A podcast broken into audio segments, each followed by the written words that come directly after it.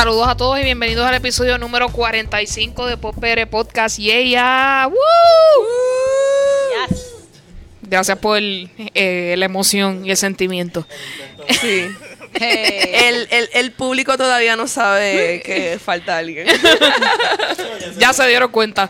Este, recuerden que este es el podcast donde hablamos de lo que estamos escuchando, viendo y leyendo. Antes de comenzar, siempre tenemos que decir quién es PopR.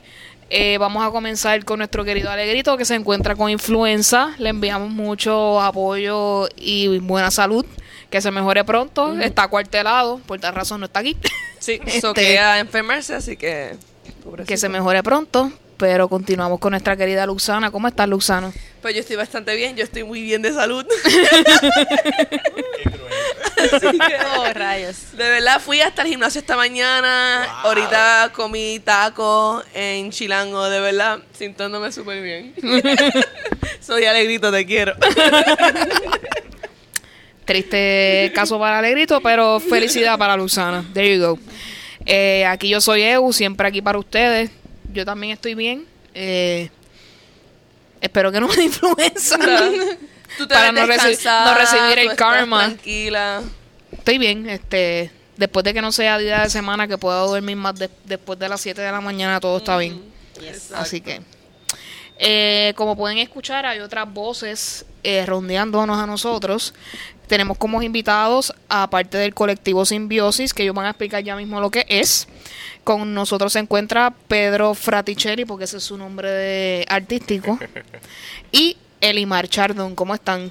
Muy bien, Todo muy bien, pompeado, pompeado. Sí. Bienvenidos a PopR Podcast. Ya Pedro ha participado anteriormente en nuestro podcast, pero ahora viene representando a su colectivo. Sí, vengo más seria ahora. Sí. Oh, Qué bien, bueno. bien. Nuestro público lo va a apreciar mucho. Gracias. Muy bien. Eh, así que, Luxana, adelante. Sí, pues yo, yo, este lo que conozco de ustedes, yo he visto que son un grupo de compositores. ¿Son todos del conservatorio? O hábleme un poquito de las personas que, que están en el grupo. Ok, pues comenzó en el conservatorio, éramos cuatro compositores. Ok. Y básicamente ¿Tú eres de los fundadores? Eh, sí, sí. Fundador. Soy ¿Tú eres fundador o No, miembro reciente? sí. Pues tenemos, ¿verdad? Eh, los dos lados, en ese sentido. La vieja nueva Mejor. escuela es como Daddy Yankee y Bad Bunny, algo así.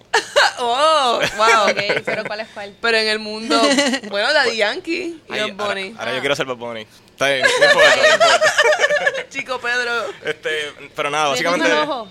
estás muy greedy, exacto. Yo tengo el Wow. ojo. Ella tiene el ojo. Yo lo estaba viendo ahorita también. Nada, Pero cosa es que- fundador. sí. Entre cuatro estudiantes del Cuatro conservatorio. estudiantes este, nos dedicamos a, pues, a organizar el concierto departamental, que es un de composición, que es básicamente un concierto pues que de todos los departamentos y todos los profesores distintos de composición en el conservatorio, pues escogen algunos estudiantes, entonces presentan todas las piezas de todos los compositores.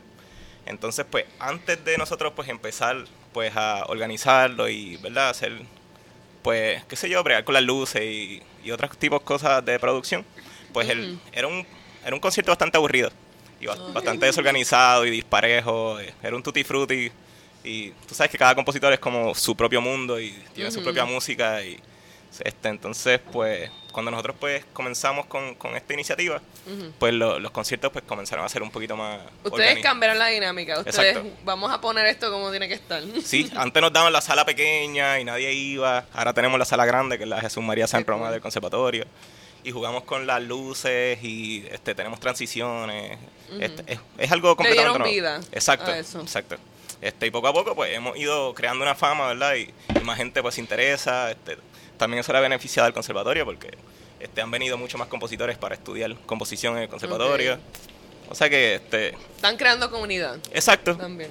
Entonces, pues, obviamente, pues, cuando los proyectos pues se ponen más grandes, pues hay que salir de, de la sede donde uno salió. Entonces, pues, hemos ido pues expandiéndonos a través de la isla.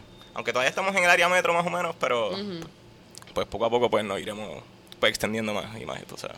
Así que ustedes están planificando todo, todos, o sea, ahora mismo, ¿están todavía conectados con el conservatorio o están, este, Eh, No. Buscando, sa- buscando salir fuera del conservatorio.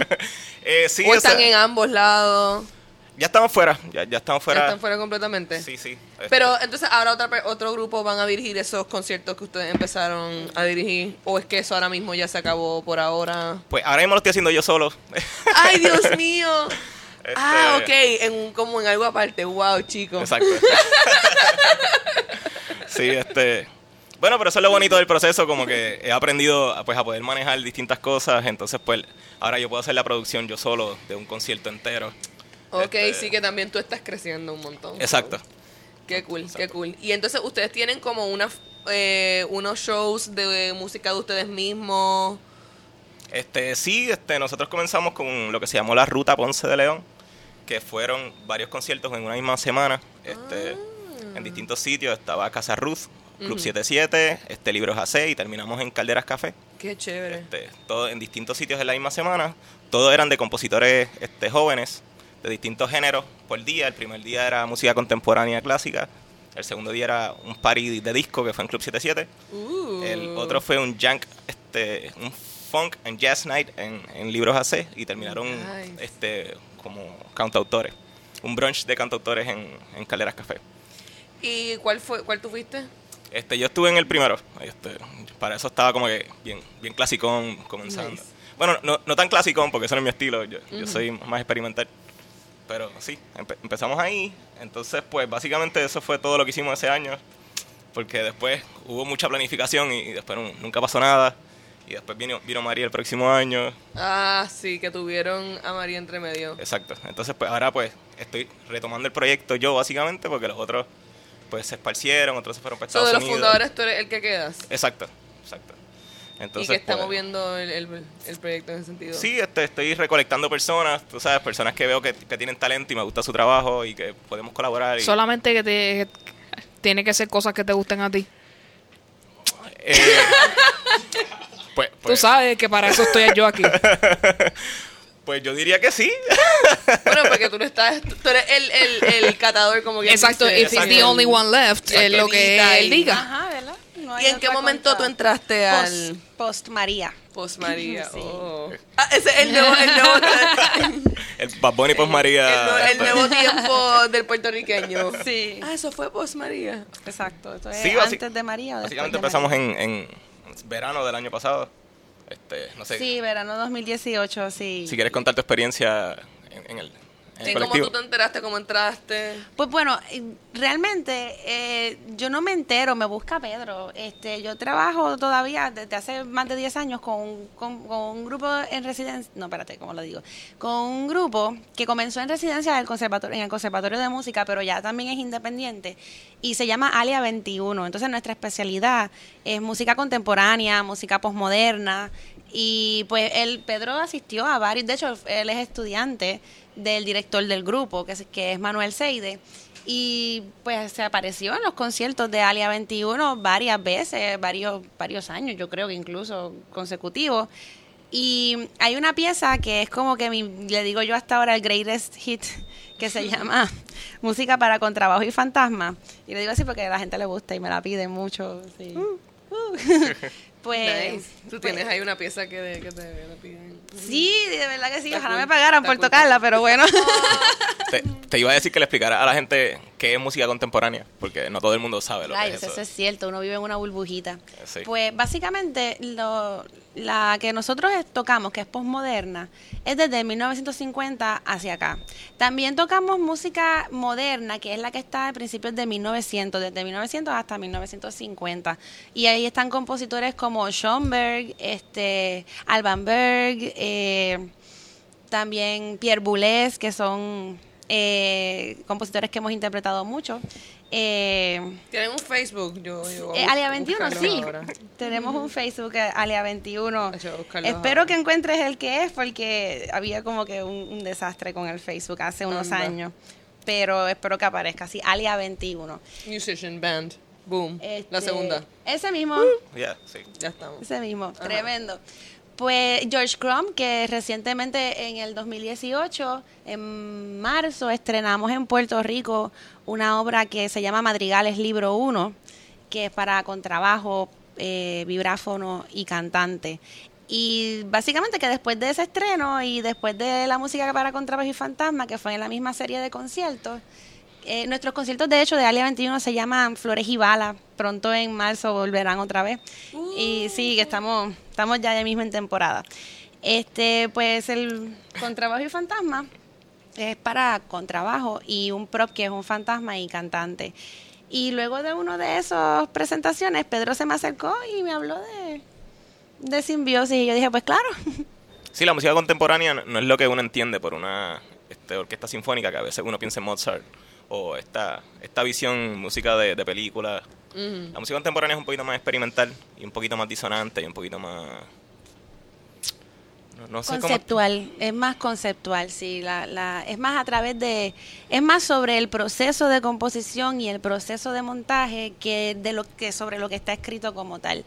Este, también experimenta con nuevas notaciones en vez de la música tradicional que está en el pentagrama, en la clave de sol esa notación, es notación abierta, puede ser notación gráfica, puede ser notación verbal, literalmente, como Stockhausen, que trabajó con los Beatles en un tiempo, en un momento dado.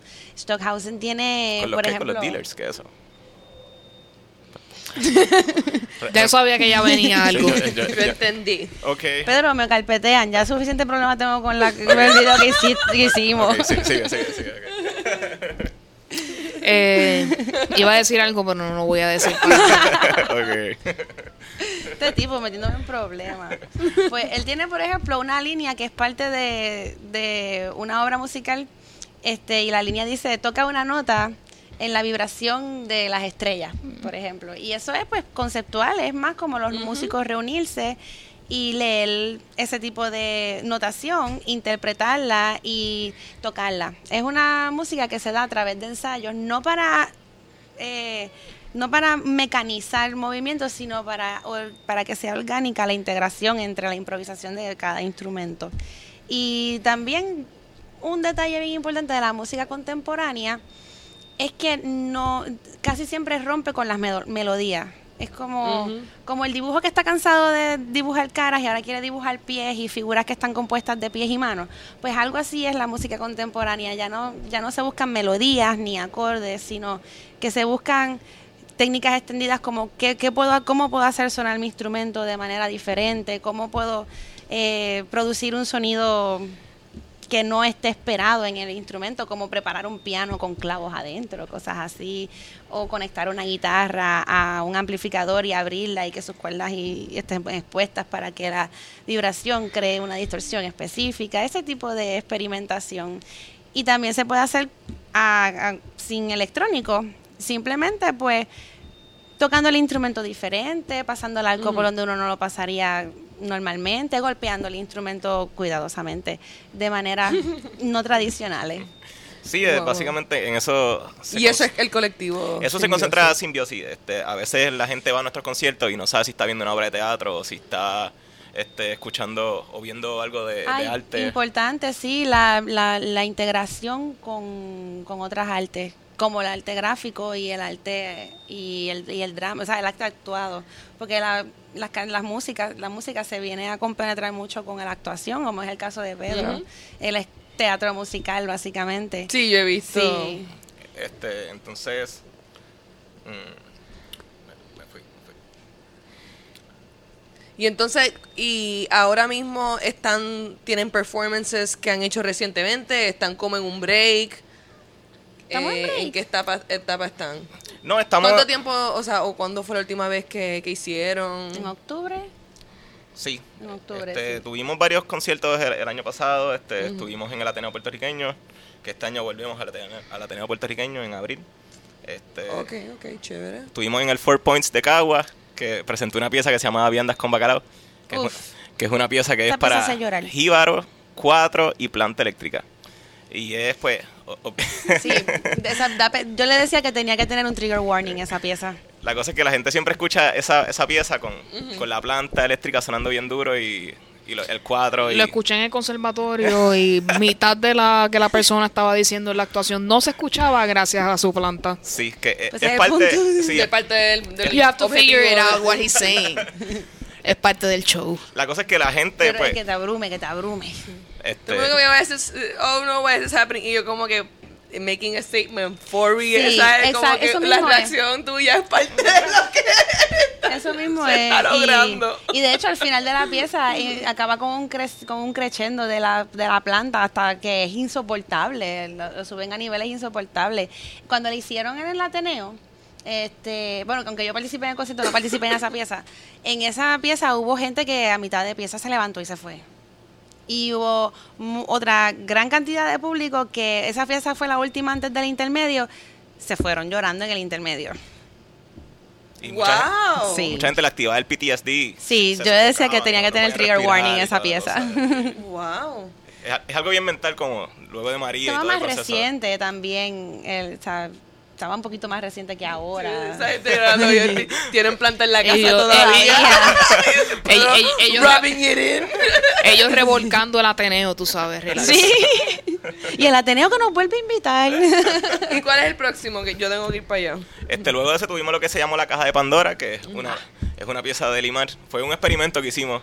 Sí, esa pieza es un experimento social y o sea, el- esa pieza originalmente es para Alia 21, la, la creé en 2009 con y la primera vez que se, que se hizo fue con ese grupo, pero ya ha trascendido ya ha trascendido como que las puertas del conservatorio y la última vez logramos eh, logramos lo que en el Club 77 logramos de verdad la- lo que yo quería de esa obra porque lo- uno de los actores fue muy amable de, pues, de, de hacernos el desnudo un, porque esa obra necesita un hombre desnudo para Wow. hacer el statement. De hecho, un detalle de la música contemporánea es statements, sí, un statement fuerte, eh, chocante de alguna forma. En mi caso, pues está esa está ese elemento. La pieza en sí es un experimento es un experimento un poquito a ver cómo la gente reacciona, a ver si los pongo a pensar y también entra mucho en el teatro musical. Sí, rompe ese rol pasivo de, del- de la audiencia que va solamente a escuchar y la pues la orquesta que va a tocar música.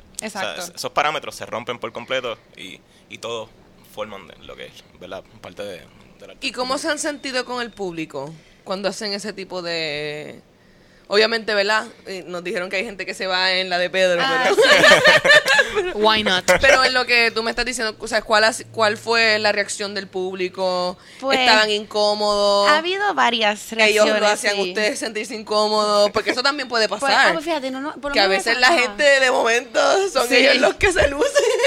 Pues fíjate, afortunadamente el público nos ha tratado bien en ese sentido. Pues fíjate, por lo menos a mí en el Sheraton, el que organizó era el paseo de los artistas VIP. Entonces, mientras estaba pasando esta pieza del jíbaro, viene el, el organizador y, y me toca así el brazo fuerte y me aprieta el brazo y me dice, mira papá, esa, esa pieza está fuertecita.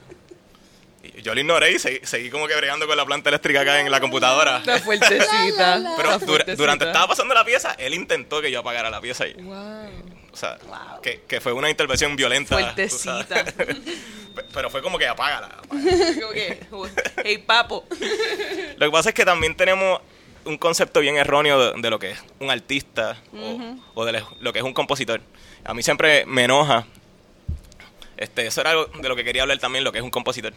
Porque siempre que yo le digo a una persona, ok, soy compositor, entonces todo el mundo piensa automáticamente, John Williams. no, este, ah, pues tú tocas, escribes canciones. Ah, Y ya. Yo, no, yo no escribo canciones. Y eso es un concepto, pues, que tal vez me gustaría trabajar o cómo lo podría llamar de otra manera, para que la gente entienda que, que lo que nosotros hacemos es música, pero no es la música que ellos entienden. Sí, Sí, compositor es mucho más que solamente escri- Canción- escribir canciones. sí. Eh, tú- uno puede escribir canciones y ser un compositor. Probablemente la gente que escribe canciones se describe más bien como cantautor, usualmente. Exacto, nosotros somos más compositores Eh, y académicos. la gente como que Sí. confunde eso. Nosotros somos Sí. más académicos en el concepto de que escribimos la música y conocemos más del contexto histórico y conocemos armonía y cosas de estructura. Y, o sea, so- Sí, estructura, ¿verdad? Académica, porque la estructura popular, que es eso de las canciones, pues parte 1, parte B, coro, eso pues no, aunque tenemos colaboradores que sí trabajan esa línea, y con nosotros ha colaborado, para la Caja de Pandora ha colaborado Ivana, que también es estudiante del el Conservatorio de Música, y ella sí trabaja una línea más popular en ese sentido, pero de todas maneras tiene un elemento de statement. Ella un poquito como yo, no, no, no nos pueden ver los podcasts, pero este, pues yo estoy vestida con moda alternativa y ella también utiliza la moda alternativa. La moda que nosotros usamos es Lolita Fashion de las calles de Harajuku en Japón. En mi caso, yo soy un Oji, que es la versión masculina de, de la Lolita. Pues ella usa esa vestimenta y pueden ver que es un poquito extravagante. Yo soy gótica, ella es dulce, así que mucho rosa, mucho, muchos dulces en sus prints y también usa elementos visuales que son bastante abstractos y conceptuales también. Ay, gracias. Sí, yo siempre, yo siempre, este, Documenta. de verdad estaba tan cautivada hablando con ustedes que no lo había hecho todavía. Ah, ok. Pero yo siempre estoy todo el podcast faranduleando eh, por las redes sociales. Como Muy no lo bien. grabamos, pues yo aprovecho y faranduleo un poquito por las redes sociales. Y exacto, si, si tienen curiosidad de ver lo que ella está describiendo, se meten en Instagram.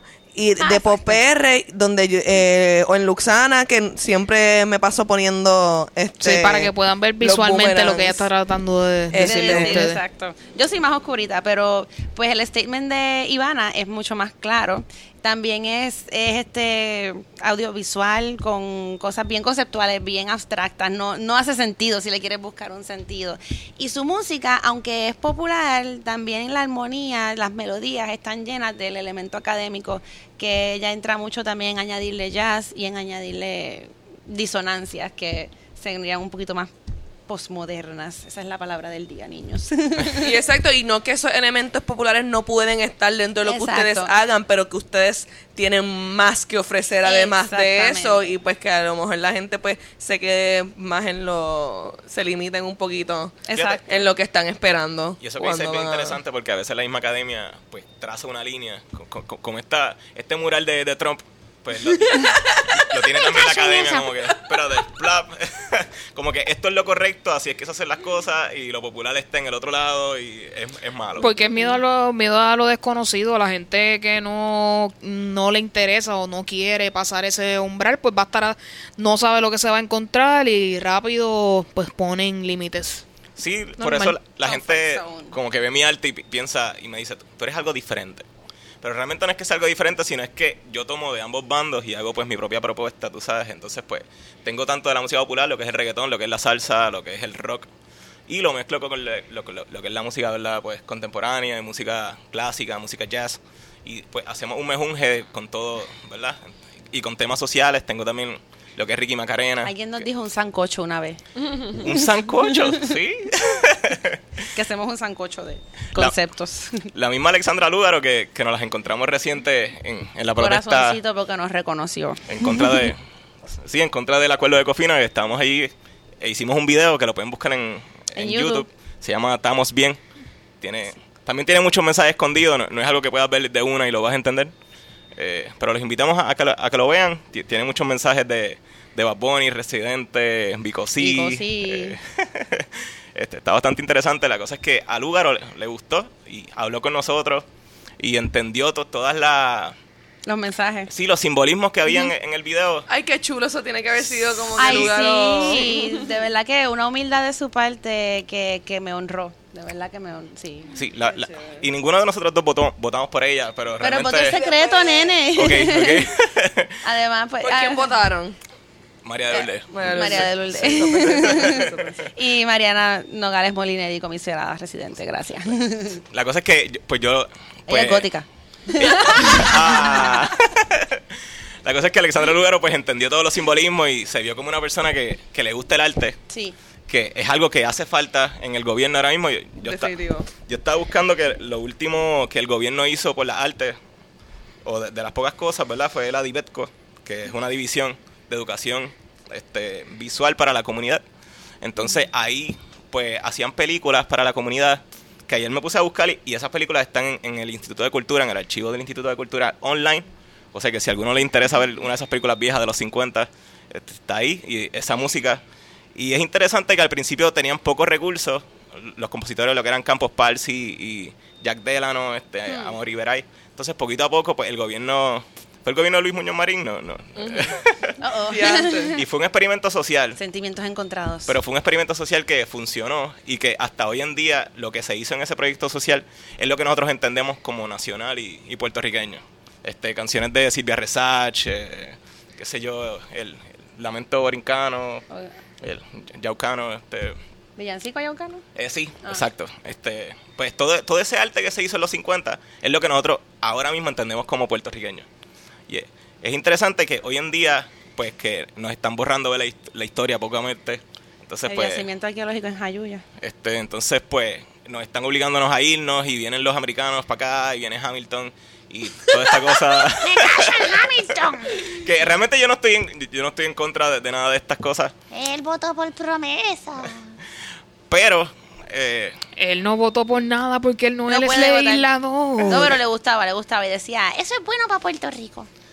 eso es verdad, eso es verdad. Eh, ese punto es debatible, pero anyway. Exacto, sí, sí, es, co- es controversial. También a veces esperamos demasiado a los artistas. Es cuando, cuando hablan de... Esperamos todos los artistas que sean modelos, que sean la manera correcta de cómo se puede vivir y eso no es así.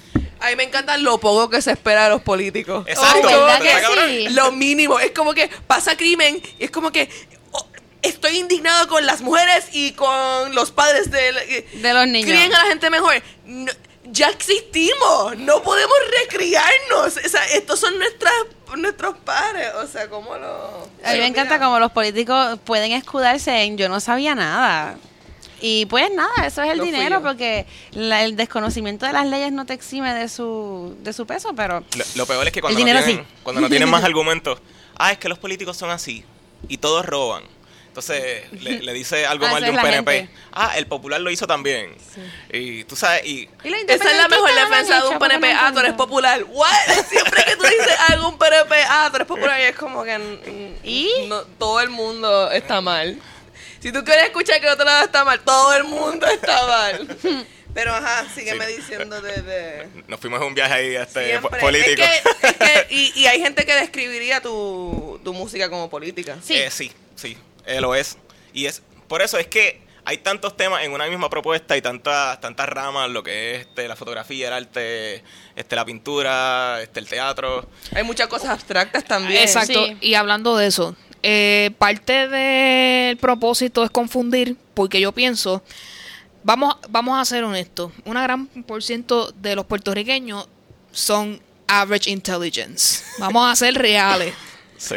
Una propuesta- muy buen punto. Una propuesta de- demasiado moderna no pega con un puertorriqueño común. Es. ¿Cómo puedes acercar a ese puertorriqueño común? Digo, con la con tu pieza sobre el huracán, pues sí, pues se pueden ver identificados, la planta, etcétera. Pero ¿cómo no confundes a un puertorriqueño normal y corriente? No sé. Sí, eso que dices es bien importante porque también la, la gente que vive en Puerto Rico es, es mayor, es gente vieja y los jóvenes se van. O sea, ¿cómo tú le vendes una propuesta nueva a un viejo? Que no va a haber el desastre. Bueno, no necesariamente. Yo conozco más viejos progresistas que jóvenes que y más jóvenes conservadores, pero como tú pienses que son las cosas, no sé. Bueno, pero tal vez eso que dices, pues, es la manera, hacer, hacer que se identifiquen de alguna manera, aunque la estética no sea exactamente la, la que ellos buscan, pero después que haya algo con lo que ellos se identifiquen, yo, yo pienso que puede llegar a ellos. Este. Yo pienso también que hay una ola. Ahora en Puerto Rico está como que en algunos grupos, pero poco a poco hay unas olas más modernas en las cuales la gente está empezando a buscar cosas nuevas. Que a lo mejor, por eso es que es tan importante eh, el exposure, eh, que el gobierno de oportunidades, que dé dinero para que ustedes puedan darse a ver y entonces la gente lo ve, no es como que, ah, una cosa rara que puedo conseguir en sitios raros. Y pues como que lo pueden ir, pero déjame, déjame definitivamente- poner comillas al aire en lo que es raro, por si acaso, ¿verdad? Pero- Para que pero nadie no se- creo que- Bueno, pero- cuando Bueno, vean las pero fotos en estamos Instagram, hablando yo de creo que una yo sé la que- definición de raro. Estamos hablando de una persona promedio que quizás no tiene ninguna información ni ningún instinto revolucionario, está como que pues estamos jodidos. No ¿Verdad? Pues más allá. quizás, ¿verdad? Y quizás no va a ser accesible para todo el mundo, pero también a veces yo pienso que, que también hay grupos que también necesitan su representación, ¿verdad? Su solidaridad. Su- ge- Gente que está como que a lo mejor no están ahí, pero están in between, que se pueden como que ir jalando a través del arte. Sí, ¿verdad? Convenciendo poquito a poco. Pero no, no va a ser algo mainstream. No es como Ah, que, no, yo no no estoy es como que eso. estoy appealing, jamás. Jamás es como que estoy appealing. Y está, y está bien que no sea mainstream para que se conserve la, La esencia. ajá, la pureza de lo que sea que se vaya a Bueno, hacer. tal vez lo podría hacer, pero lo que pasa es que lo que es el arte en sí, ahora mismo, es que somos una colonia. Por eso es que vuelve el tema de, de- de la política, pero es que es necesario. Y el estándar, pues está establecido pues por las grandes corporaciones y por los que tienen dinero y por los, los que nos manipulen básicamente y, y quienes son hacen todo eso de Estados Unidos. Por eso a veces nuestra nuestra pues nuestra media está en, en los grupos de afuera porque pues son, son los que dan chavos, tú sabes, entonces eh, son como que las producciones caras vienen de Estados Unidos y, y uno los trata de recrear acá y tal vez no, no tiene la misma calidad visual tal vez, pero El apoyo. El apoyo. Sí, mano, de verdad que sí, porque uno se pone a analizar tantas cosas en la cultura popular y uno como que, mano, de verdad, esto es nivel de, o sea, como que un high schooler podía, pudo escribir esta, esta historia. Sí. O sea, y yo estaba en leyendo realidad, que cuán sofisticado esto fuera el CGI, o del que, ¿sabes? Que, y entonces miran las cosas locales con estos ojos de como que... De crítica ah, constante. Impresióname, Sí. o si no, no sirves. Sí, tienes que volar un cohete o algo así, porque si no, no, no, no impresiona. pero tampoco no los impresiones demasiado porque entonces pues se sale de lo que ellos entienden, tú sabes. Y te queman el teatro, no mentira. que uno de los grupos revolucionarios, ahora que este Limal dice que, que quemas el teatro, Ah. uno de los grupos este revolucionarios se llamó el grupo Fluxus, Fluxus. De, de Puerto Rico. Oh, que fueron, yeah. fueron dos compositores en el 1968, que fu- el 68 es un año bien revolucionario. Aquí en, en la música contemporánea. en todo. Es un año revolucionario en protestas estudiantiles. Ah, eh, mayo de 68. Exacto. Francia. Eh, entonces, pues, este grupo que salió de Puerto Rico, de Francis Schwartz y, Y eh, Aponte Rafaela, Pontelede, eh, hicieron una pieza que se llama Auschwitz. No Volvemos si- al statement. Ahorita Sí. cuando, cuando te decían de tus piezas del huracán, yo estaba pensando en Auschwitz porque Sí. la, la planta eléctrica va por ese lado. Pues Auschwitz es, es un donde estaban los, los campos el campo de de concentración. concentración más, Eh, más de- de- resonado. Exacto. Entonces, pues la pieza básicamente es entrar al grupo de personas, los encierran sin ellos saberlo, eh, cierran las puertas con cadena, Sí. eh, queman carne, Cabe- y cabello. carne quemada y cabello, y, y hay un cuarteto de cuerdas, creo que es también. Sí, tocando en el escenario, pero eh, la- el statement de la pieza es que va a comenzar el humo, va a comenzar el olor i- is- insoportable a carne y cabello quemado y la gente va a tratar de salir y la gente trató de salir.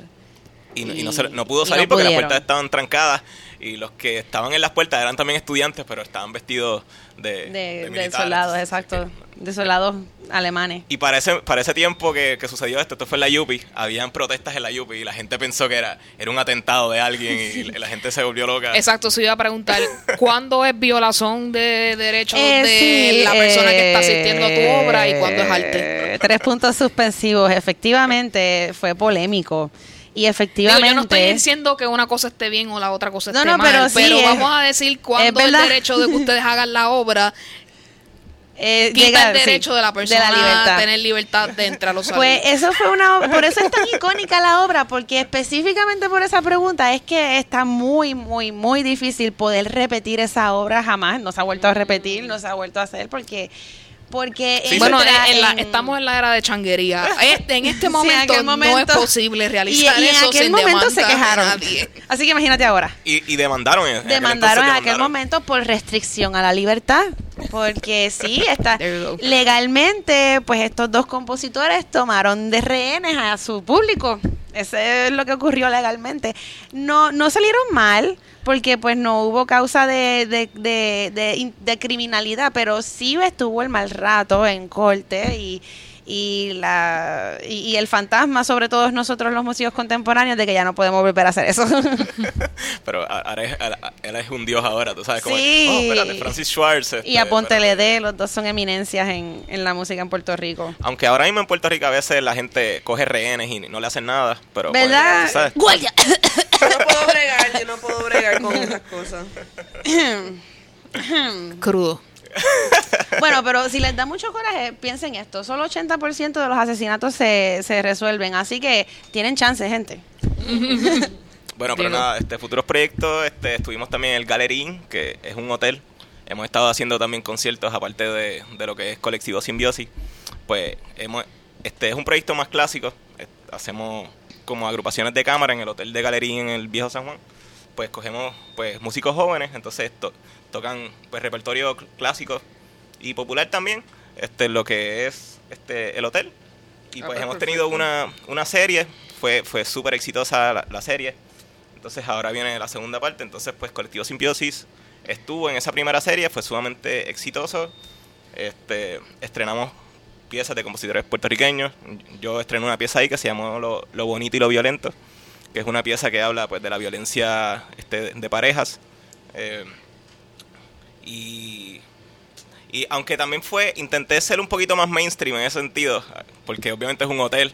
Y, Pedro trata, pero es que no necesariamente Sí. lo Pero como logra. quiera, la dueña del hotel le, le puso la cotorra a cantar a mitad de canción, a mitad de pieza. Sí, porque la pieza es una persona, una mujer muerta, eh, tocando y contando su historia, eh, pues de cómo la, la maltrataba, ¿verdad? Su, su asesino. Y la dueña del hotel vi- vino con la cotorra y, y haciendo ruidos y como que quería que nos calláramos. Y- Wow. Sí. o sea, que, que en eso de... Shaking it up. Está, estás logrando tu cometido. Sí. Que en eso de, pues la gente, la gente es difícil, pero es porque son temas difíciles, pero son también temas que tienen que Que hablarse. tienen que hablarse. Y esa, esa es la manera de, de crear el exposure y pues de hacerse sentir, porque realmente si no, pues nunca, nunca nadie va a hablar de nada y pues vamos a seguir, Seguimos status quo. sí, metiendo las cosas debajo de, de la pues, de la alfombra. Y, El elefante rosa. sí. Así que con Elefante Rosa, eh, además, algún otro proyecto o algo que se esté cocinando que ustedes quieren dejar saber para que podamos ir. Sí, pues próximamente estamos pues preparando ¿verdad? los cimientos de, pues, de, de esta gira de, de verano. Eh, queremos hacer un disco, ya empezamos a grabar. Esa, esa pieza que dije ahora, Lo Bonito y Lo Violento, ya, ya la grabé. Va- va- vamos a tener un, este, un, un álbum de 10 10 canciones. Eh, volvemos al Ateneo el 27 de abril. Mm, El 26, el 26 de abril volve- volvemos al Ateneo en el Festival de Música Contemporánea del, del profesor William Ortiz, que es otro compositor puertorriqueño. Eh, vamos para el Galerín de nuevo, el 27 de abril. Esa semana de abril va a estar intensa. Y para verano, pues queremos hacer otra gira de conciertos, queremos hacer un poquito de algo más, más teatral. Tenemos una De pieza seguro de. volvamos con, con los conciertos de, de la caja de Pandora, que fueron bastante bien acogidos, de verdad que sí. El público es como, como una pareja, tienes que conocer, tienes que como que empezar a conocerlo y como que warming up to it, como que y ya como al tercer, como al tercer evento, pues ellos vienen y te reciben bastante. Que, que pues tenemos la meta de, de tener una serie continua de conciertos para poder conseguir ese, ese calor del público. Pero en ese en el caso de la caja de Pandora, trabajamos más con un, un- un subgrupo del mismo colectivo Simbiosis que acabamos siendo Pedro y yo. Porque resulta que pues, el colectivo Simbiosis es un poco más académico, es bastante más académico. Y encontrábamos cierta resistencia en otros miembros del grupo cuando hacíamos estos shows más, más como mundanos, por decirlo así. Y entonces surgió el dúo fantasmagórico, que eh, somos quienes hacemos el, el video de YouTube, Estamos Bien, que es en protesta a esta loquera de Cofina. Entonces, pues nada, esperemos que en verano podamos volver al Club 77, que nos ha acogido bastante bien en cuanto a- al evento de la Caja de Pandora. Y Sí, continuar, sí. Yo siempre he Súper. querido hacer este, una videos en YouTube, pero siempre se me ha sido, se me ha hecho tan difícil. Nos faltan los recursos. Si alguien Sí. nos ayuda, alguien que nos escucha, que es camarógrafo, cineasta, cosas así. Sí, para el behind the scenes o este video de nuestras pro- propias obras y todo esto. Eh, sí, Sí. nos viene bien. Tenemos gente que Yo nos puedo ayuda. ir y pero- grabar con el celular. También, también y se funciona. graba, se graba en horizontal. Ah, Gracias, Esa destreza es difícil. Esa destreza es bien difícil. A mí no me sale. Pero ajá, así que pues looking forward este, a ver Definitivamente. eh, ustedes. muchas gracias Pedro y Elimar por esta conversación con nosotros. Gracias a ustedes por invitarnos. Claro que sí. Este, vamos a pasar entonces a los bochinches, ¿verdad? Que hay bastantes esta semana. Probablemente no los podamos cubrir todo, cubrir, Dios mío. Eh, todos en este momento, ¿verdad? Pero voy a hacer un popurrí bastante rápido para poderlos cubrir. Como ellos comentaron, esta semana eh, la jueza Sue en Estados Unidos tiene bajo su poder decidir si acepta el acuerdo que hizo la Junta con los deudo, los bonistas, o sea, de la deuda, eh, incluyendo el acuerdo de Cofina, que esto es el IBU que vamos a pagar por 40 años, bululum, bululum. Y quién sabe hasta sin más, porque esa gente, si no se la saca, se la inventa. Este, entre otras, pues ya derechos laborales y otras eh, situaciones que ya hemos perdido, pues están aseguradas ahí para el resto de los años. Eh, Pues como ellos mencionaron, pues obviamente el lugar y otras figuras estuvieron ahí. Y me da gracia porque esa semana sale la noticia de que Tito Kayak le arregló la electricidad de una casa de un señor que no tenía pierna. Así que bravo por, por Tito Kayak. El ascensor, el ascensor. Ah, el ascensor era. Arregló un Ah. ascensor, sí. No, también le puso la luz a otra persona. Tito Calla, que es una pendeja. Ah, wow, está dos diferentes. No, exacto, hizo, dos- Sí, hizo ambas cosas, sí. Entonces, eh, surgiendo esto esta semana y las protestas en Puerto Rico, también tuvimos la noticia de que a la Junta se le ocurrió la maravillosa idea de decir que 6, billones de dólares son deuda ilegal y que hay que sacarlo de la deuda. Lo que lleva diciendo eh, el Frente a favor de la auditoría y mucha gente desde un principio. Y hay muchos billones más que son ilegales también y que qué casualidad que ellos no se hayan dado cuenta. Quieren cobrar el supertubo. El supertubo perdió en los 90. Son Eso 400 lo sabemos. millones que Y lo están cobrando. nadie sabe de dónde, qué hicieron con ese dinero que cogieron prestado. Y nunca lo sabremos. Eh, a menos que la auditen, of course. Eso está con los taxes de Trump. Este, pasando a otras cosas bien interesantes, ya que no hay problemas en Puerto Rico, a nuestro gobernador se le ocurre la maravillosa idea de darle el endoso a Guadio en Venezuela. Como si nosotros no tuviéramos cosas extrañas que hacer aquí, que nos importe Maduro allá, pues son otros 20 pesos. Eh, ya que ellos también mencionaron, Hamilton es lo único que se habla en Puerto Rico en estos días, incluyendo a Jimmy Fallon. Sí, Jimmy Fallon estuvo aquí grabando un episodio de The Tonight Show. Eh, salieron varias escenas de diferentes cosas. Cantó con Bad Bunny por el viejo San Juan. Que, by the way, tiraron un tweet en Twitter hablando de que los tambores que usan esos son sagrados, que se supone que no estén tocando ahí. Blah. Todo por, para que Jimmy Fallon se sienta mal por hacer un video de cantando con Bad Bunny en viejo San Juan. I don't understand this. Eh, obviamente, pues Jimmy Fallon fue para Toro Verde y se tiró por el zipline. Aparente alegadamente se quedó estancado. Sí, los flacos se que nos quedamos estancados. A mí me pasó. Qué lol. Porque- Así es que que, pierdes- pierdes pues, momentum. sufrió un poco, pero llegó al final. Sientes que... te caes, la verdad que sientes que te caes, te quedas ahí porque esa es como el- la, la bestia y el monstruo. Eh, te ponen como en una crisálida, de un vestido que es como una crisálida y tú vas acostado. Sí. Entonces te quedas ahí en el aire a par de metros de, de la... Si tú eres flaco, si tú eres flaco te quedas, te quedas, el viento, la, la, la fricción del viento te hace que te quedes. Wow. Y, y tú te quedas ahí como haciendo palanca porque piensas que te vas a caer a esos 900 pies por ahí para abajo. Así que saludos a Jimmy con Y- eso. Bonita experiencia. y, Bonita y es, y experiencia. es el zipline Te van a más largo del mundo, by the way. Sí. Así que, Wow. Y el segundo más alto. exacto. Wow, vamos para allá. Lo único es que te hacen firmar un release que dice que si se te parte un cable no es responsabilidad de de ellos. Y es como que es tu cable. Bueno, cuando te tiras de paracaídas, Es lo, exactamente lo mismo. te tiras de paracaídas es lo mismo. Te puedes Ah, morir. ok, no sabía. Ok. Entonces, otra incidencia en cuanto al show de Demi Fallon. ¿Quién se le ocurrió la idea de juntar a José Feliciano con ¡Con Ozuna?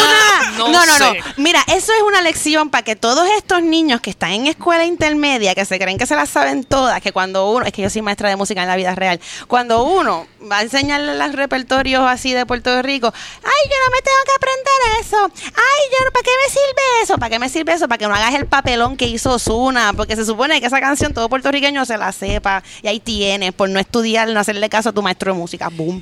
Y también es como que, dude, tú eres un cantante. O sea, tú. Ellos no, te- te- ellos no practicaron. Tú, te dicen, vas a cantar con José Feliciano. Y él, como que, I got it. o sea, Sí, él, no él, ensayó. él ni, ni buscó la letra por internet, ni la Él buscó no, por él no internet. dijo como que esto va a ser algo bastante grande, debo de aprendérmela. Que Él pensó que pensó- iba a doblar o algo. Él ya. pensó que se la sabía. Probablemente. Este, apa- yo no- Bendito, a lo no- mejor se puso nervioso y nosotros aquí como que, ¡Un carajo! bueno, pues nosotros que estudiamos cinco años en un conservatorio de música, eh, ya. Que bregue. que bregue. No he visto el video. Aparente alegadamente él cantaba dos o tres letritas de algo o no decía nada. Según lo que entiendo, eso fue lo que pasó. So, Sí. Tierra lo del. Palmar. No fue, Oh. y, y, y hubo un momentito que hubo un pequeño vacío, como que uno como Sí. que eso le tocaba a él, José Feliciano, como que bueno, supongo que Cuando- me toca a mí. Cuando de verdad iba al Palmar. Porque él no se acordaba que era Tierra de mi amor y luego Tierra del Palmar. Sí. Bueno, pero ¿cuántas veces te vieron haber grabado eso? Una. ah, ni idea. eso, fue live. Eso fue ahí, boom. Pero nuevamente, no, no, no es como que él no es como que fue una canción dentro de un repertorio de un show. Fue como que lo único que él tenía que hacer, one job, cantar. one job. Y también Osuna habló mal de Puerto Rico, de que él, él no criaría a sus hijos aquí en Puerto Rico. Wow. Bueno, eso lo, eso lo ha dicho ya hace un tiempo atrás que él, él quiere... Supuestamente él dice que en esa entrevista lo malinterpretaron cuando dijo eso, pero he actually said it. que él quería criar sus hijos fuera porque ya él no confiaba en la seguridad del país. Te voy a decir una cosa, lo he dicho antes y lo diré de nuevo. Un niño que, a- que va a ir a una escuela está mil veces más seguro en una escuela en Puerto Rico que en en una Estados escuela en Unidos. Estados Unidos. Oh, yes. Hasta los mismos niñitos están protestando por eso en Estados Unidos. Un tiroteo por semana, gracias. There you go. Qué Triste. Pero Triste cool, por Osuna, que ese es el razonamiento que tiene. Me, me acabas de dar una, una idea para una nueva obra, a de desgracia. Siempre que hablan de, la- de la violencia, ah, en Puerto Rico está tan violento, me voy para Estados Unidos. Mira, la violencia aquí es sistémica. O sea, la, la- la violencia de Estados Unidos es como que. Everywhere. Will I be able to go to the mall? O sea, bueno, también aquí con Plazas Américas ahora. Ah, sí, hubo un tiroteo en Plaza de las Américas. Se, No, Bueno, no, ah, ah, se- se en mató el un tipo pasado, de, en se el tiró- pasado. O sea, Sí, aquí, sí. se tiró por una pero. escalera un tipo. Se tiró. Pero Sí. anyway, este. Pues continuando con esto, niños, ¿verdad? Este Hamilton lleva varios fines de semana haciendo su show aquí en Puerto Rico. Eh, para la gente que no lo entiende, las obras de Broadway tienen, incluyendo Hamilton, tienen este programa de lotería en el cual tú participas y por una cantidad más módica de dinero tú puedes comprar una taquilla para ir si te ganas la lotería. Esto no es algo raro, esto es algo bien común. En Estados Unidos se hace todo el tiempo. Y hubo mucha gente criticando de que todas las taquillas se iban para Estados Unidos. Si tú no sabes lo que es una lotería de obras de Broadway, obviamente la gente de Estados Unidos lo sabe y lo va a coger y se las va a ganar. Así que ya para este fin de semana ya se acabó la, de todas las loterías. Ya este creo que este es el último fin de semana que, va- que ya está Hamilton aquí. Pero para una próxima ocasión, usted averigüe la información para que usted, si quiere ir, pueda ir. Y no esté bien celoso de toda la gente que ha podido ir y usted no. Pero yo Yo tengo una estoy amiga bien celosa que se y sacó yo la lotería. traté de seguir las cosas y nunca me enteré de eso. Y yo vivía en Nueva York, yo iba para loterías de Broadway todo el tiempo y nunca me enteré. Yo tampoco me enteré de lo de Jimmy Fallon. Yo como que, ¿por qué sigo viendo This is Happening y no veo información de, de como que a dónde hay que llegar? O sea, como que- La parte de la nada. grabación de Jimmy Fallon no iba a ser en ningún momento con Este- público, iba a ser él grabando cosas en Puerto Rico y que no iba Ah, a haber pues. un Tonight Show de aquí. Que es, que, es que era un especial que él iba a hacer acerca de Lynn y de Puerto Rico. Pero hay que bajarle al hate en general. Hay que bajarle Ah, al sí, hate. el odio está- O sea, este, por exacto, yo estoy celosa. Yo no estoy Está bien, haciendo es un una post. promesa. Yo no estoy haciendo un post de, de, de anger. Entonces, nuevamente, ¿cuál es como que este. Ah, estoy furioso con Jimmy Fallon. Nuevamente, ¿qué hizo Jimmy Fallon? O sea, el que esto no sea algo que va a ser para Puerto Rico, no lo es. No va a ser para Puerto Rico. Esto también es. yo- es que yo me encuentro jugando a ambos lados. La gente como que, ay, pero hay que, es que Jimmy Fallon ahora va a hacer que el turismo skyrocket y vamos a ser tan efectivos, ahora todos vamos a tener la mejor economía y las mejores vidas. Cayó nieve. Y por otro lado, yo veo como que, que se joda Jimmy Fallon y que se joda Luis Manuel Miranda y que se, o sea, y es como que, bueno, lo que están haciendo no está mal, ¿sabes? Como que no es el, o sea, yo estoy como que en el medio, como que, pues, Sí, lo, lo que pasa es que no fui a ninguno de los dos.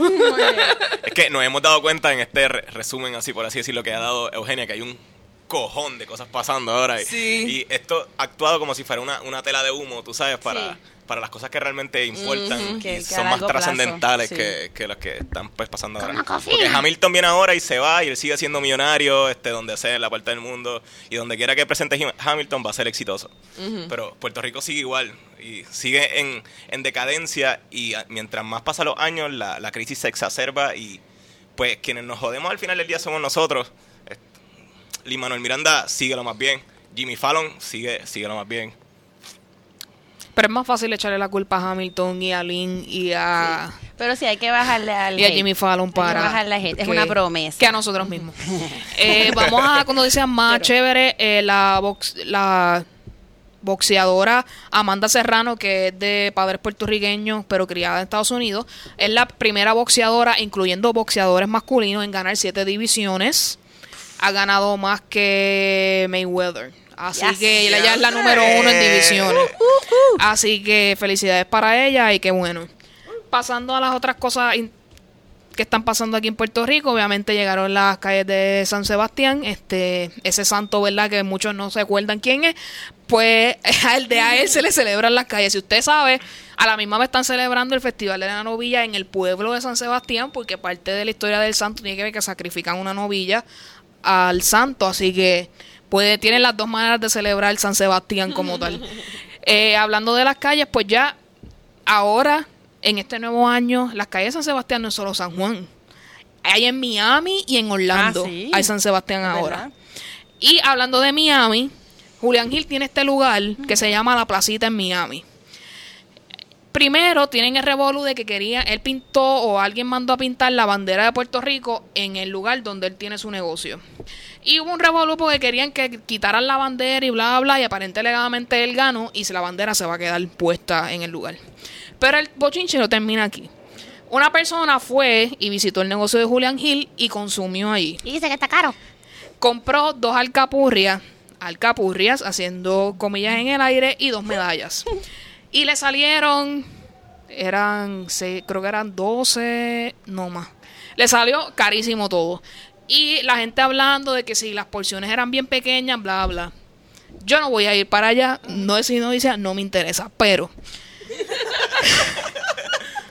su negocio está en Miami. Para poder competir con todos los negocios que hay ahí, tiene que vender caro.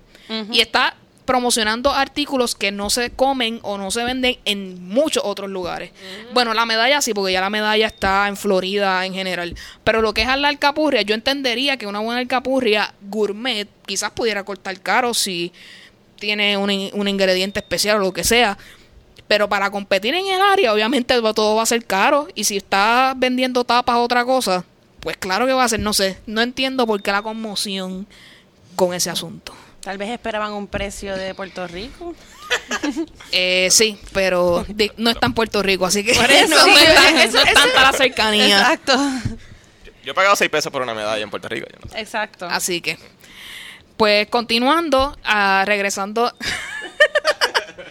Le acaban de pagar el micrófono a Pedro por pagar esa cantidad por una medalla. Continuando, llegando a Puerto Rico nuevamente, está Carmen Yulín, mano. Siempre que pisa Puerto Rico, en vez de quedarse allá afuera haciendo política externa, entre comillas, eh, llega a Puerto Rico, bochinche. Son las fiestas de su pueblo, ¿verdad? Donde ella es alcaldesa y ella está en la casa alcaldía allá arriba disfrutando de lo que está pasando. Está con Vallavari tocando en la plaza. Se me olvidó el nombre de la plaza. La de Alman, yo creo. Sí, donde está la casa alcaldía. Está tocando con Vallavari y obviamente que va a cantar con Vallavari. Ah, chup. Hacho puñeta. Claro, esa es la canción que ha marcado su Yo no lo quería decir. estos últimos meses. Y alguien, obviamente, porque como todo el mundo está con el celular pendiente a grabar todo, graba a Carmen Yulín disfrutando de la canción de Hacho Puñeta. Y pues ya, tú sabes, ya todo el mundo ahí criticando que eso es una caferería, que ella no debería estar haciendo eso, bla, bla, bla, bla, cosas normales. Wow. Es que es un pecado bailar, igual que Alexandria Ocasio. Así que Pecado. sí, pecado. ella sigue Se cometiendo, ella sigue cometiendo peta- pecados por ahí, por todos lados. anyway. Eh, nuestra querida Cardi B, que nosotros la tenemos mucho aprecio en este podcast, ella tiró un video en Instagram hablando sobre el cierre del gobierno federal. Eh, no, No. no, eso es otra cosa.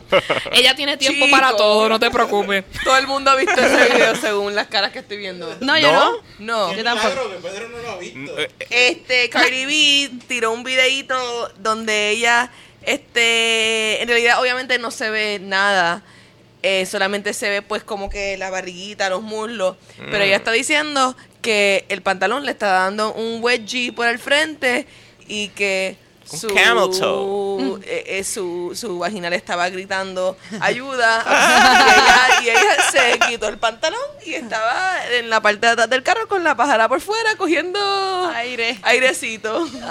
¡Qué rico! A mí me encanta Cool. porque como los comentarios que te enseñan de la gente famosa, Diplo escribió wow.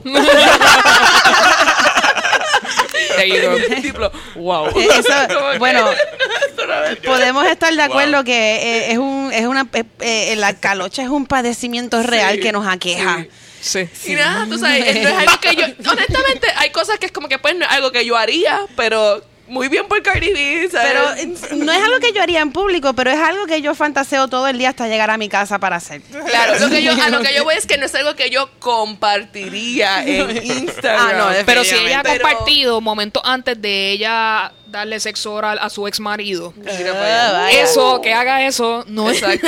Y ella, pues, man- así es que ella mantiene esa fan- fanaticada de millones pendientes. Oh. Y utilizó sus redes en este momento para algo, ¿verdad? Que a mí me parece súper Constructivo. hablar de, de Eh, Donald sí. Trump.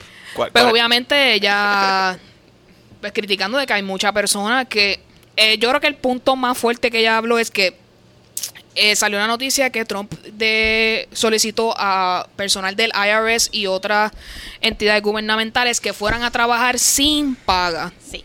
Obviamente porque la época de planillas está cerca y obviamente ellos quieren que los chavos de sus contribuyentes lleguen, porque hello, no te vas a, a cerrar cuando, y la gente no va a poder radicar sus planillas, hello.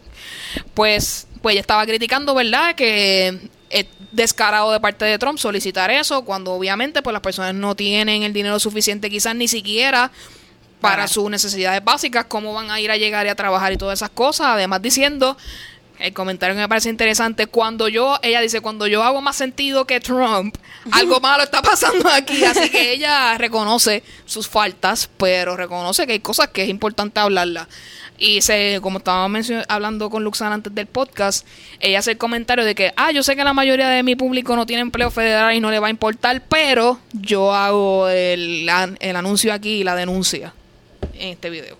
Así que yo entiendo que ella está bastante real, por eso la apreciamos aquí, así que eh, hay de todo para sí, todos. también ella aclara que, que mucha gente defiende a Trump porque dice, no, Obama también cerró el gobierno por 17 días. Y ella aclara que sí, para que tu abuela pueda tener, este, sal- eh, ¿cómo es? Plan de salud y, y que, que pueda sobrevivir en un, en, un, en un hospital y eso, o sea, para que tenga plan de salud affordable. Exacto, que, que eso es una causa para cerrar un gobierno. Yo quiero que mis ciudadanos tengan un plan de salud que ellos puedan pagar. No que yo quiera una pared. Y ella es bien chulita porque o sea, ella de la, yo pienso que es cómica y yo, y yo la acepto, pero ella también dijo y para que tú puedas ir para el ginecólogo ¡Ay, a sí! chequeártela. Eh, eso es necesario. She's being real. Eso sí. es parte de una vida clara. saludable. Creo que soy fan desde hoy, gracias. Sí. Ah, deja que esto se acabe, yo te voy a poner esos videos y tú vas a necesitar seguirla. Gracias. Lo perdimos. Así que, Cardi, continúa ese balance entre tus cafeterías de todos los días con mensajes contundentes. Amén. Estamos de acuerdo. Estamos de acuerdo. Y para terminar, yo no sé de dónde demonios salió esto. Si alguien sabe, dígame dos. Hay dos memes bien pegados ahora. El dichoso huevo ese. Que como todo el mundo quiere que en Instagram la foto, la foto con más likes era la de Ky- una de Kylie Jenner.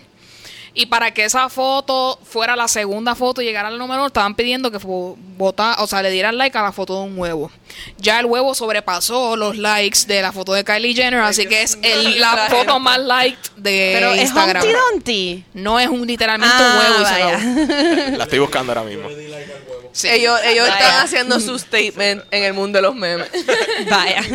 Y segundo, el 10 Year Challenge. Yo no sé de dónde salió, pero tú pones una foto de tú 10 hace 10 años atrás y una foto de ahora. Face obviamente, eh, Jennifer López obviamente siempre matando los memes. Con el meme de ella no hay más nada que decir. Así que continuando con el faranduleo, algo que quiero hablar rápidamente porque quiero salir Carlos de mi sistema. Ya llegó American Crime Story, The Assassination of Gianni Versace a Netflix. Se los recomiendo que la vean, está muy buena. Ya voy por el episodio número 5.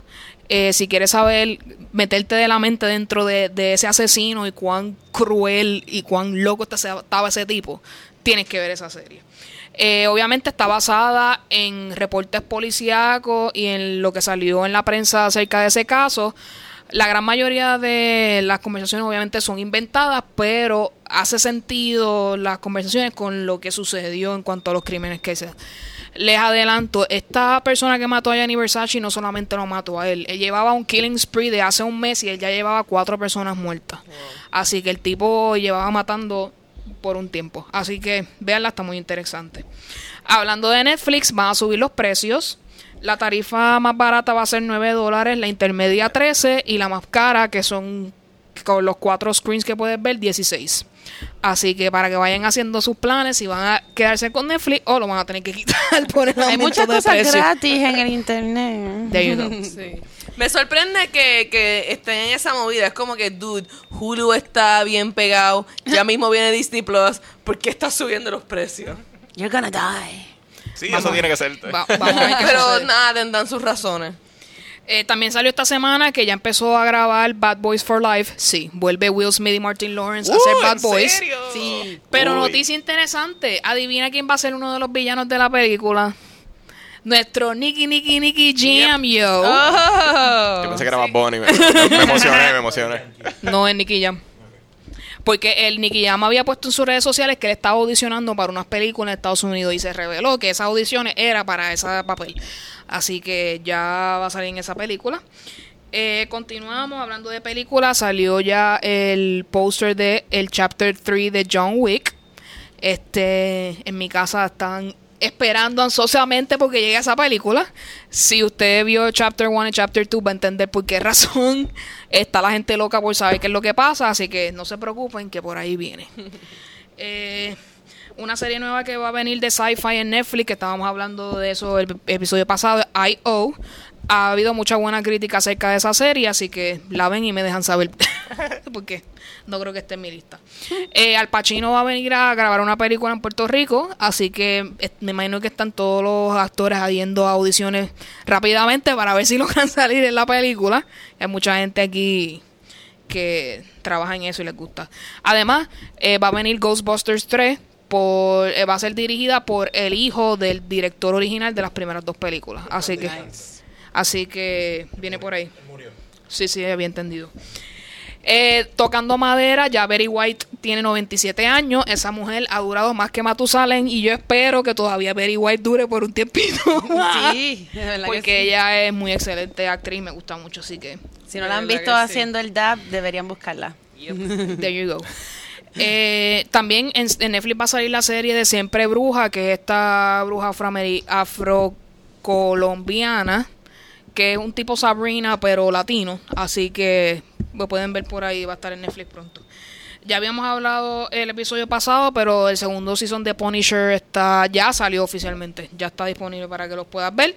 Lo mismo, Spider-Man Far From Home, ya salió el póster y han dado un par de teasers de la película. Y terminando con la serie True Detective 3. He escuchado muy buena crítica acerca de este nuevo season de esa serie que volvió a la oscuridad del primer season. Parece que el segundo fue un poquito más. Y para terminar, esto es un tema que no quiero hablar, pero me van a obligar. Game of Thrones. Salió, salió un trailercito en estos días de unas estatuas y unas cosas que no quiero, no quiero ver. Y como dije en mi Facebook, sorry George, pero te tengo que dar hide de mi feed de Facebook porque es que tiras las teorías y me, Sí, sí. me influencia, no puedo, no puedo No quiere eso. ver el show y ya. Definitivamente, así que viene por ahí Game of Thrones en abril, prontamente. ¿Cuándo es que hay que empezar a ver los episodios para Creo que el 27 de febrero. si empiezas a ver los episodios del principio desde 27 de febrero, te da exactamente la fecha para cuando empieces, empieza el show en abril. Así que ves uno por día y te pones al día. Sí, a preguntar si era uno por día. Sí, es uno por día. Eh, para culminar nuestras secciones, recomiéndanos algo, Luxana. Pues yo vi anoche la película que está en Hulu, Sorry to Bother You. Es bien interesante, está bien loca, la recomiendo. Si, si alguien aquí la ve, después tírenme un mensaje porque está bien loca. Eh, está bien cool, está bien cool. Así que muy recomendada. ¿Y eso? There you go. Pedro, recomiéndanos algo. Pues fíjate, este, ahora estoy medio Netflix, deben ser los 30. Este, entonces pues comencé a ver Sex Education hace poco, que es como una serie. Está en mi, está en mi lista de Q. Pues fíjate, pues la, la vi obviamente por el sexo y por ver mujeres desnudas y tener y eso, pero pero fíjate, está interesante, es media cheesy, pero está interesante. Este, así que se la Por recomiendo. eso la, está en mi Q, porque sentí el, el cheesiness Sí, ahí. está en- bien cheesy, es como 13 Reasons Why, pero pero en el sexo. Es algo, es algo Ok, So ahora, ahora te, dark. estás- te estás convirtiendo. Espérate. otra cosa está- completamente. ¿Cómo va a ser? O sea, no es fun, es dark. tienen que verla. Pero 13 Reasons es super dark y super triste. Tienen que Ajá. verla. Y la otra es Punisher, que la vi, Ok. la empecé a ver ayer también y, es buena. Eh, solamente he visto los primeros dos episodios, pero se, se- se ve interesante, o sea que se las recomiendo también. Muy bien. Elimar, recomiéndanos algo. Wow, pues yo yo soy poco, yo no veo Netflix ni nada de eso, yo veo YouTube. Pues pero, puedes recomendar lo que, lo que tú quieras, cualquier cosa. Pues voy a recomendar dos cosas. Primero, pendientes a la serie de conciertos de Alia 21 ahora en marzo, que van a ser en el Conservatorio de Música de Puerto Rico, que pues no es video, pero pues es música y, y alimento para el oído. Entonces, de las cosas que yo veo en YouTube, pues la verdad que yo estoy un poquito eh, ¿cómo se dice? Comprometida con, con eliminar estigmas en general. Y el último que he cogido es la salud mental. Y estoy viendo un canal de YouTube que se llama este, ahí se me- The Entropy System. Y eso es una persona que, que convive con el síndrome de, eh, ¿cómo se llama ahora? De, de desasociación de, desasociación de identidad. Lo que antes era personalidad múltiple. Y pues se dedica a romper el estigma porque hay muchas películas en, el media que pinta este tipo de personas como que tienen uno de sus alternos son asesinos o son torturadores, son crueles, son mezquinos, que las personas que viven con alternos en, en su sistema, por eso se llaman sistemas, pues básicamente que son normales, solo que tienen a más de una persona viviendo en su sistema y casi siempre esa persona es una función cerebral que debido a cierto trauma, pues en vez de una persona normal que crece siendo una personalidad coherente y todas sus funciones cerebrales están compenetradas en una misma personalidad, estas personas en mayor o menor grado, pues cada función es una persona diferente y tienen su propio mundo dentro de su cabeza y eh, comparten un mismo cuerpo. Y esta persona se dedica a, a hacer ver a los, hacernos ver a nosotros no- los normales que no hay que tenerles miedo, que no siempre tienen amnesia y que no, que no son el Joker, que no son Dr. Jekyll and Mr. Hyde. y- Sí, rompiendo estereotipos. Exactamente. Eso. Eso me recuerda, yo no sé si es algo de YouTube o no, pero yo creo que va a salir una serie, no sé en qué canal, que sigue la vida de una muchacha que tiene 20, al- tiene, creo que eran 20 alternos. wow. Ella, obviamente, y otros 19. Si no son 20, son 10. Así que eso es bien interesante y también me llama mucho la atención para poder ver. Que yo les recomiendo, ya yo les dije, este American Crime Story está muy buena. Eh, como eh, Alegrito mencionó en el episodio pasado, estoy, estoy empezando a ver también Good Girls. Se ve bien interesante. Good girls, yes. Este, yo soy bien fanática de, Ma- de Mae Whitman. Este, siempre la he seguido desde que ella ha empezado a actuar, así que eh, está, está chévere y está interesante la historia, así que se los recomiendo. Nuevamente, muchas gracias Pedro y Elimar por participar en nuestro placer, podcast un hoy. placer. Un placer, gracias a ustedes. Llegó el por- momento de la pauta, den toda la información acerca de redes, lugares, todo. Este, pues nada, básicamente Colectivo Simbiosis en Facebook, en YouTube también. Sí, nos pueden seguir en nuestros Facebook personales. Yo soy Elimar Alicia Chardón Sierra Pedro Emanuel Franco Fraticelli.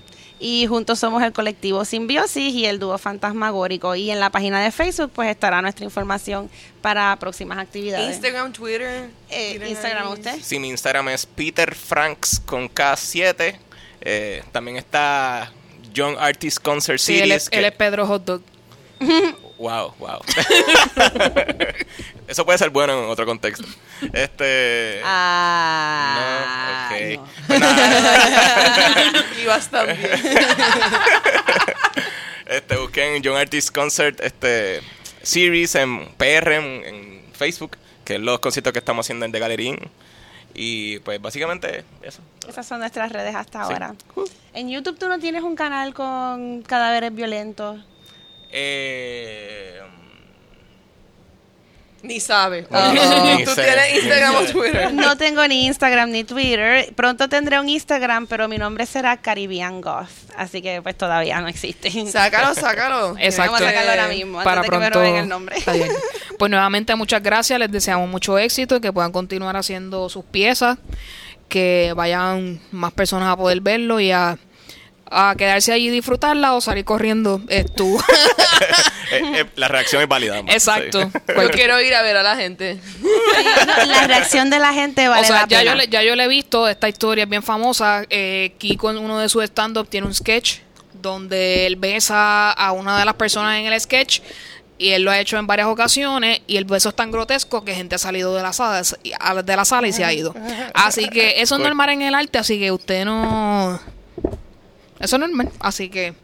Eh, Luxana, ¿dónde te podemos conseguir? Luxana Music en Instagram este y YouTube. Luxana Isabel en Twitter. Y Luxana en Facebook. Muy bien, a mi EU me pueden conseguir tanto en Twitter como en Instagram en Advicios Vacíos. Ahí estoy para ustedes siempre. Recuerden que las redes de Alegrito es Alegrito PR y Poemas. Ya lo pueden buscar ahí en su Instagram. Muchas gracias, Glenda, por tu mensaje del episodio de Sci-Fi, que nos comentó que su película favorita es Terminator. Así que Muy bien, muy Terminator, eh, eh, entre Termina- vista. Terminator y Robocop son de esas películas que marcan a los niños desde pequeños cuando las ven. Así que si usted no la ha visto, si no la. La escena de la bomba atómica. esa- la- si usted no la ha visto, vaya y la vea y disfrute.